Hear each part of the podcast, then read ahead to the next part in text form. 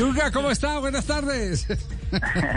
¿Qué más? Buenas tardes, muchas bendiciones para todos, gracias por la invitación. No, no, bien, aquí muy muy contentos de, saber, porque qué posición tan desgraciada la del portero, no, solo se acuerdan de, eh, de él cuando eh, van para el para el fondo del vestuario. Ah, verdad que esperemos a Chunga. sí, sí, siempre, siempre esperemos a Chunga. Pero cuando hacen goles eh, los porteros, aunque muchos eh, salvan partidos, cada día salvan partidos. Cuando hacen goles, las cosas se tienen que magnificar muchísimo más, porque es una posición muy, muy, muy desgraciada. Eh, la verdad es que quisiéramos saber cuáles son sus sentimientos. En una tajada y un penalti, ¿usted qué siente? Y en un gol, ¿qué siente de distinto? Bueno, a ver, en una tajada, obviamente que hay felicidad eh, se siente esa alegría de, poder contribuir y ayudar al equipo para lo que uno está que primeramente es atajar y darle seguridad al equipo. Ya en un gol ya la alegría es un poco más extensa porque uno no, no está acostumbrado a vivir esas emociones. Uno está prestos son a otras cosas, a, tratar de siempre salvar al equipo, pero cuando se trata de hacer un gol, uno se desborda y más cuando, digamos, en mi caso, mi familia, mi hija, ayer, ayer y en el primer gol, que fue hace ocho días, hubo algo en particular y muy especial que contra Águilas, eh, de visita vino la familia de mi esposa y fueron al estadio y hice gol. Ayer precisamente estaba era la familia mía que vino de Barranquilla a ver el partido y hice gol entonces ah, son ese tipo son ese tipo de cosas que que le dan un poquito más de, razón de, esa euforia de esa celebración y más cuando es en el último minuto ya eh, cuántos cuántos eh, eh, fueron cuántas personas a los dos partidos de la familia eh, de mi esposa vino mi dos mi, mi, suegra, mi suegro, mi cuñada y el novio de mi cuñada. Y ahora, ayer vino mi mamá, mi papá, mi hermana y mi sobrinito. Ah, ya, pero no sale tan costoso. Vinicius tuvo que pagar 120 boletas para la familia, chunga. para poder hacer el primer gol con Brasil. ¿Ah? Salió barato, salió barato. Le salió. uno, siempre que va con la familia es más importante, don Javier. Y, ¿verdad? Y tener uno la gente ahí apoyándolo es importante. Gracias a Dios que se dio esta oportunidad. Y, ellos siempre me acompañan y están ahí conmigo.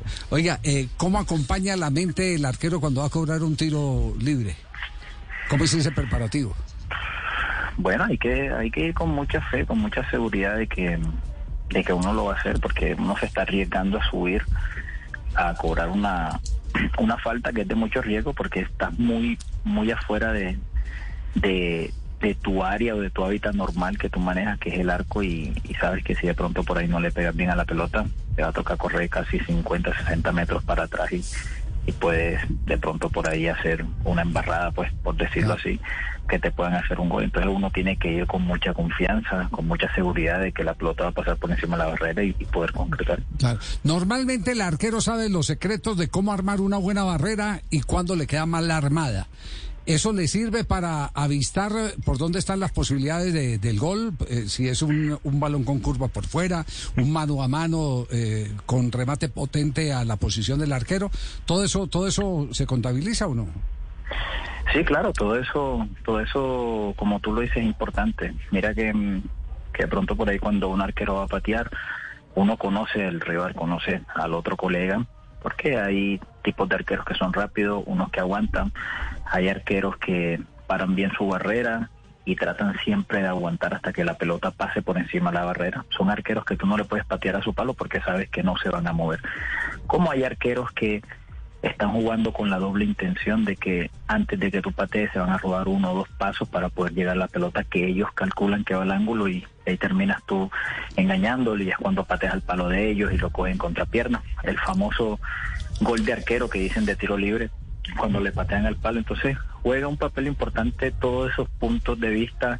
Eh, si, si, te colocan un jugador por abajo de la barrera, si te mete un jugador por atrás de la barrera.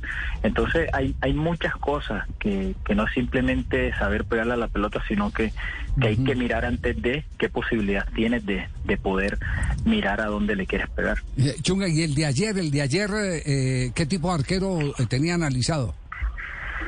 Bueno, yo Mosquera es un arquero alto y es un arquero rápido y por ende yo sabía que, que él se iba a jugar antes y si ustedes miran el gol eh, si él quizás no, no, no se hubiese jugado mucho antes de lo que hizo, capaz que la pelota le hubiese quedado en las manos, pero se jugó muy rápido y por eso la pelota entró por la mitad del arco y él se pasó mucho más allá de la barrera y por eso la pelota entró entre ellos. Yo le quise pegar por encima de la barrera, sin importar de que él iba a llegar o no, de que fuera rápido, confiando de que la pelota se iba a meter, pero bueno, cuando dicen por ahí, cuando uno está dulcecito derecho, cualquier cosa que uno patee va para el arco. José Luis, pero todo el mundo decía, eh, eh, ahora a raíz de estos dos goles que usted ha marcado de tiro libre, que el alumno de Viera empezó a hacer goles de tiro libre. Contemos la historia, o sea, ¿quién fue el maestro y quién fue el alumno? ¿Cómo fue que empezaron los dos eh, a cobrar tiros libres? Pues bueno, yo como yo siempre lo he manifestado y Seba lo sabe que de pronto el que empezó como con la recocha, entre comillas, de, de patear en, la sede, fui yo, empecé a sacar los muñecos, y se fueron arrimando varios compañeros, entre esos se animó Seba, y ahí fuimos, ahí fuimos pateando, fuimos apostando sin, sin mirar más allá que de pronto más adelante eso se, se fuera a convertir primeramente para Sebastián como como una oportunidad de él empezar a marcar goles de tiro libre, como el que hizo contra Millonarios, que fue el primero en su carrera. Y yo creo que a, a eso hay que añadirle que se ha convertido en uno de los jugadores más peligrosos a la hora de cobrar un tiro libre. Entonces, se quedaba Harlan, me quedaba yo, se quedaba Seba. En ese tiempo también estaba Giovanni, que era técnico de nosotros, estaba Félix Noguera, o sea, Caracho. Y ahí nos colocamos a apostar y apostar, pero el que, el que en realidad tenía la posibilidad de patear era Sebastián, porque era el que jugaba. Entonces, eso era como la oportunidad de él de, de demostrar lo que estaba entrenando y bueno, ya todos conocen la historia de todo lo que ha pasado cada vez que se va a patea o cada vez que tiene la oportunidad de patear el, peligro que genera al equipo contrario. Y obviamente yo digo que, que de tanto de Seba como de todos los compañeros y las personas que yo tuve en Junior se aprendió de algo porque tampoco vamos a ser personas egoístas y personas egocéntricas en las cuales vamos a decir, no, es que yo pateo así porque yo yo fui y yo soy Maradona o yo soy Messi, no. Yo la verdad le agradezco mucho a todas las personas que tuve a mi lado porque cada uno de ellos pudo aprender un poquito para ser la persona que soy y el jugador que soy hoy. Bueno, mi hermano, entonces el sábado hagan show ahí con Viera, no joda. El sábado, ah, el sábado juegan Junior y Alianza. Sí, señor. Ah, pero pibe, está buena la idea. ¿Cuánto cobras por la idea, pibe? ¿Cuánto cobro por la idea? El pibe no hace nada gratis, eso sí pues. Arreglamos por el interno. Arreglamos por el interno. Barra, todo es 10 barras. ¿Cuánto, cuánto? 10 barras. Todo es 10 barras. Todo es 10 barras. Oye, pibe, el otro pibe. ¿Qué va, mi hermano? ¿Cómo va? Todo bien, aquí en la casa. ¿Y tú qué? Todo bien, mi hermano. Acá pendiente.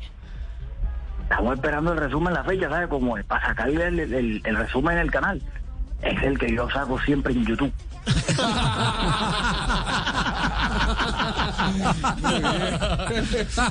Chunga con el mismo gol con que arrancamos, lo despedimos, agradeciéndole, como siempre, su disposición para compartir con nosotros estos momentos en los que se mezcla risa y experiencia, porque de todo concepto se aprende.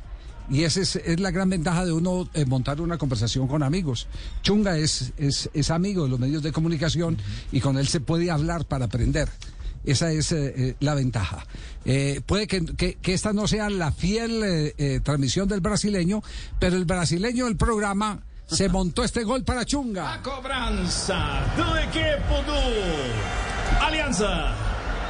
Minuto 92. 47 do segundo tempo. Da cobrança direita, barreira, jogou!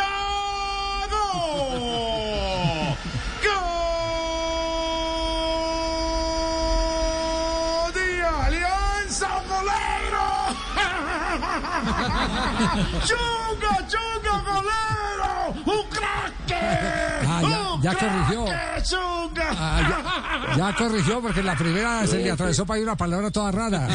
Sí, sí. Agora, agora se está falando muito bom, né? Não, anteriormente não falando muito feito, não. Bem, muito obrigado, muito obrigado. Grande abraço de, de estar saludando para você de Rio Rio Grande do Sul. Obrigado. Tá bom, galera. Tamo Obrigado. juntos, mano. Ah, também tá falando muito bom. Você que é estar na seleção do Brasil? sí, en algún momento. Ah, Oiga, ¿dónde aprendió, dónde aprendió portugués, Chunga? Parabéns, Chunga, parabéns. ¿Dónde? Eh, estudié, estudié un curso de portugués. Ah, sí. ¿Y eso, eh, bien, te- ¿eh? tenía alguna tentación de jugar en el fútbol brasileño y se estaba anticipando o qué? Me gusta, me gusta. En el fútbol sudamericano me gusta mucho el fútbol brasileño. Ah, qué bien. No, no, no. Danzar samba. Superación. ¿ah? Anticiparse. Así es. Chunga, un abrazo, gracias. Vale, bueno, cuídense mucho. Un abrazo.